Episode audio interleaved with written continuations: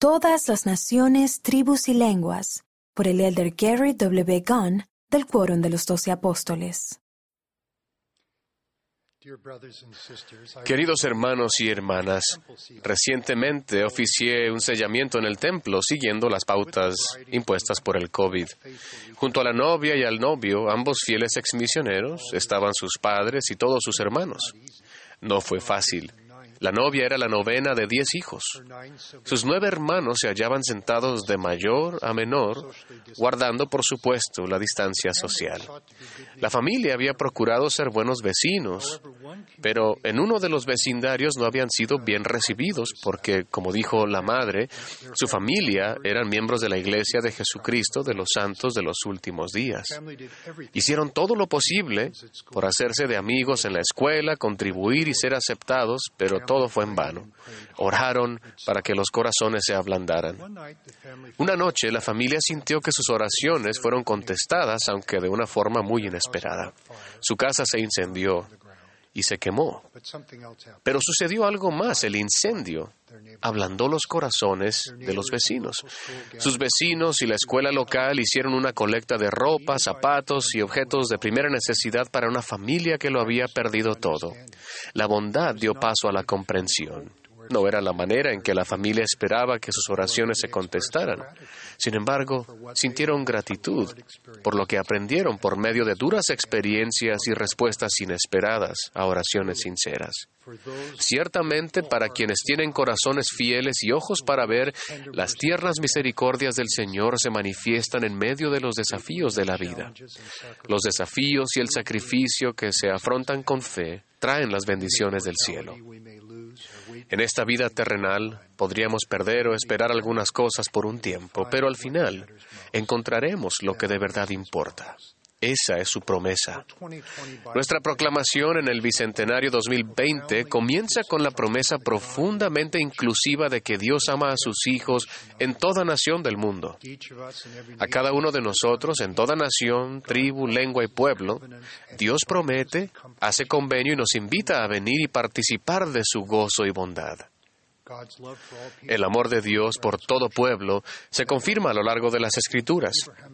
Ese amor abarca el convenio de Abraham, recoger a sus hijos dispersos y su plan de felicidad. Entre los de la familia de la fe no, hay de, no ha de haber extranjeros ni advenedizos, ricos ni pobres, ni quienes se sientan fuera de lugar. Como conciudadanos con los santos se nos invita a cambiar el mundo para bien, de adentro hacia afuera, una persona, una familia, un vecindario a la vez. Eso sucede cuando vivimos el Evangelio y lo compartimos. En los primeros días de esta dispensación, el profeta José recibió la extraordinaria profecía de que el Padre Celestial desea que cada persona en todo lugar descubra el amor de Dios y experimente su poder para crecer y cambiar. Esa profecía se recibió aquí, en la cabaña de troncos de la familia Smith en Palmira, Nueva York. Este dormitorio de la segunda planta ocupa físicamente el mismo espacio de 5 por 9 por 3 metros, en el que Moroni, como glorioso mensajero de Dios, vino al joven José en la noche del 21 de septiembre de 1823. El profeta José contó, Moroni dijo que tenía una obra para mí, y que entre todas las naciones, tribus y lenguas se tomaría mi nombre para bien y para mal. Dijo que se hallaba depositado un libro y que en él se encerraba la plenitud del Evangelio eterno. Hagamos una pausa. Nosotros adoramos a Dios el Eterno Padre y a su Hijo Jesucristo, no al profeta José ni a ningún otro hombre o mujer mortal. Aún así, observen cómo se cumplen las profecías que Dios da a sus siervos. Algunas se cumplen antes, otras más tarde, pero todas se cumplen.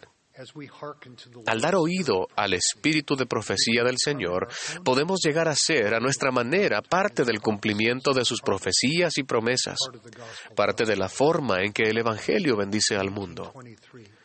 En 1823, José era un joven desconocido de 17 años que vivía en un pueblo solitario en un país recién independizado. A menos que fuera verdad, ¿cómo se le habría ocurrido decir que él sería un instrumento en la obra de Dios y traduciría, por el don y el poder de Dios, escrituras sagradas que se llegarían a conocer por todos lados? Sin embargo, por ser verdad, ustedes y yo podemos testificar que esa profecía se está cumpliendo, incluso que se nos invita a ayudar a que se cumpla. Hermanos y hermanas, por todo el mundo, cada uno de los que participamos en esta conferencia general de octubre 2020 se halla entre las naciones, tribus y lenguas de las que habla la profecía. Hoy en día, los miembros de la Iglesia viven en 196 países y territorios con 3.446 estacas de la Iglesia en 90 de ellos Representamos tanto amplitud geográfica como centros de fortaleza. En 1823, ¿quién hubiera imaginado que en 2020 habría tres países, Estados Unidos, México y Brasil, que contarían cada uno de ellos con más de un millón de miembros de esta iglesia? O 23 países con más de 100.000 miembros de la iglesia cada uno. Tres en Norteamérica, 14 en Centro y Sudamérica, uno en Europa, cuatro en Asia, y uno en África. El presidente Russell M. Nelson se refiere al libro de Mormón como un milagroso milagro. Sus testigos declaran, conste a todas las naciones, tribus, lenguas y pueblos. Hoy en día la conferencia general se escucha en 100 idiomas. El presidente Nelson ha testificado de Jesucristo y su evangelio restaurado en 138 naciones y el número sigue subiendo. Comenzando con los 5.000 ejemplares impresos de la primera edición del Libro de Mormón, unos 192 millones de ejemplares del Libro de Mormón o de fragmentos del mismo se han publicado en 112 idiomas. También se hallan ampliamente disponibles en versión digital. Las traducciones actuales del Libro de Mormón incluyen la mayoría de los 23 idiomas que se hablan más de 50 millones de personas por 50 millones de personas en el mundo, que conjunto representan las lenguas maternas de unos 4.100 millones de personas. Por medio de cosas pequeñas y sencillas en las que cada uno de nosotros está invitado a participar, se realizan grandes cosas. Por ejemplo, en una conferencia destaca en Monroe, Utah, con una población de 2.200 habitantes, pregunté cuántos habían servido en una misión. Casi todos levantaron la mano. En los últimos años solamente de esa estaca, 564 misioneros han servido en los 50 estados de los Estados Unidos y en 53 países en todos los continentes excepto Antártida.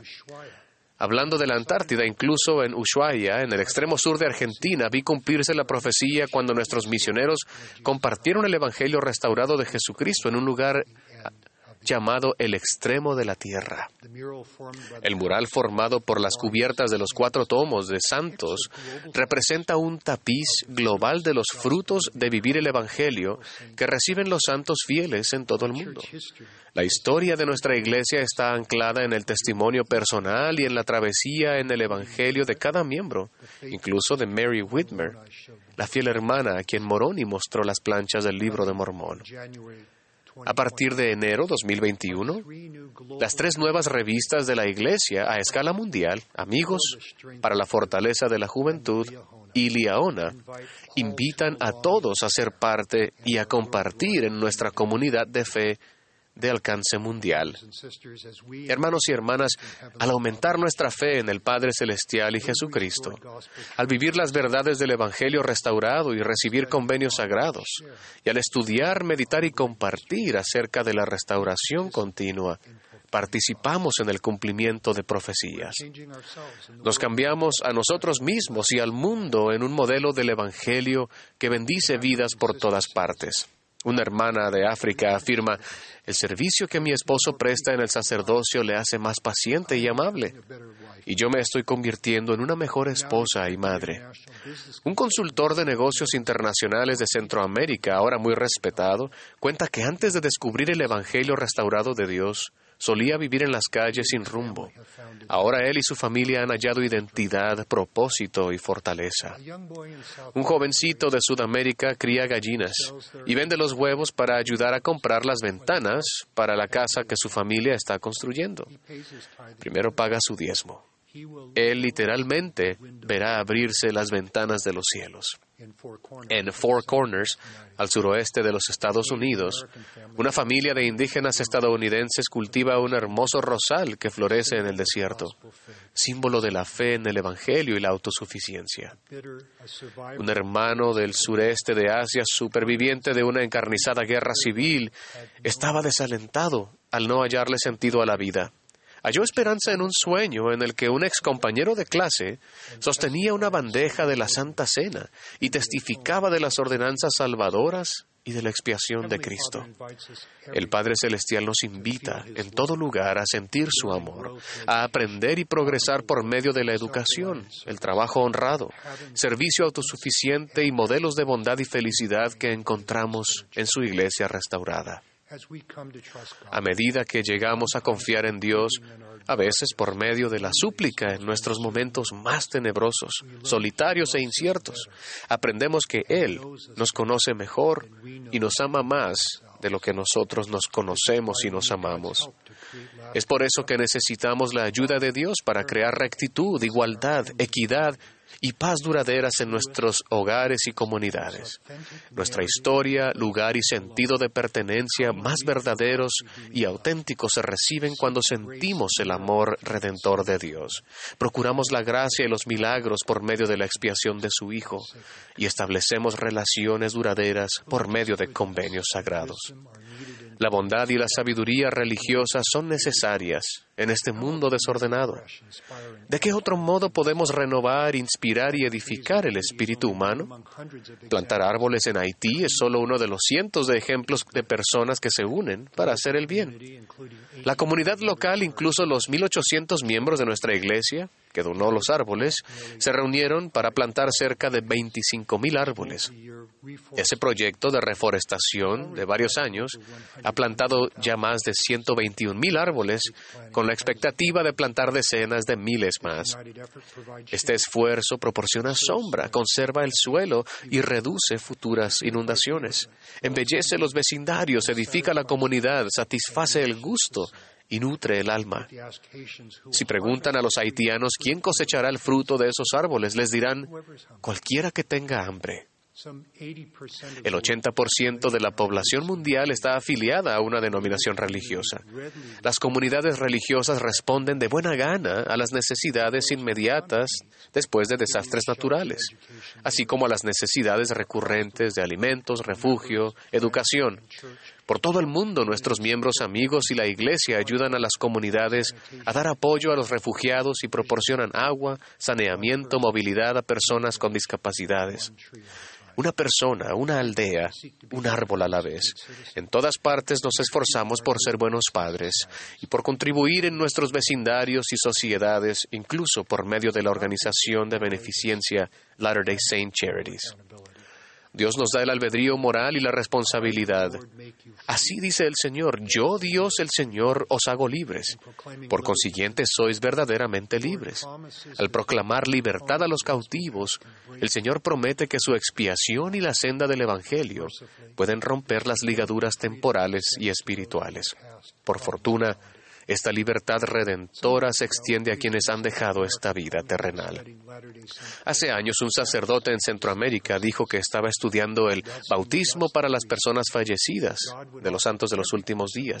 Parece justo, dijo el sacerdote, que Dios ofreciera a todas las personas la oportunidad de recibir el bautismo, independientemente de dónde o cuándo vivieron, salvo los pequeños que viven en Cristo.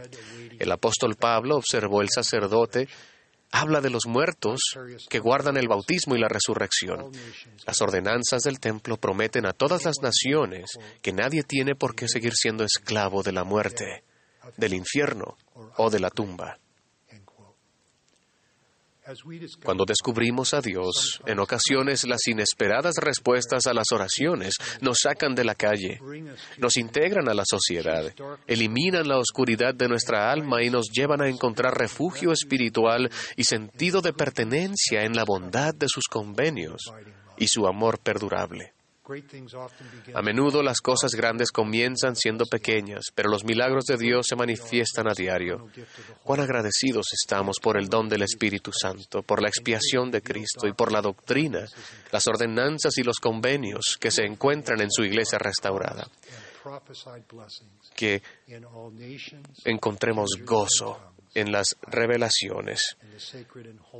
Ruego en el nombre de Jesucristo. Amén.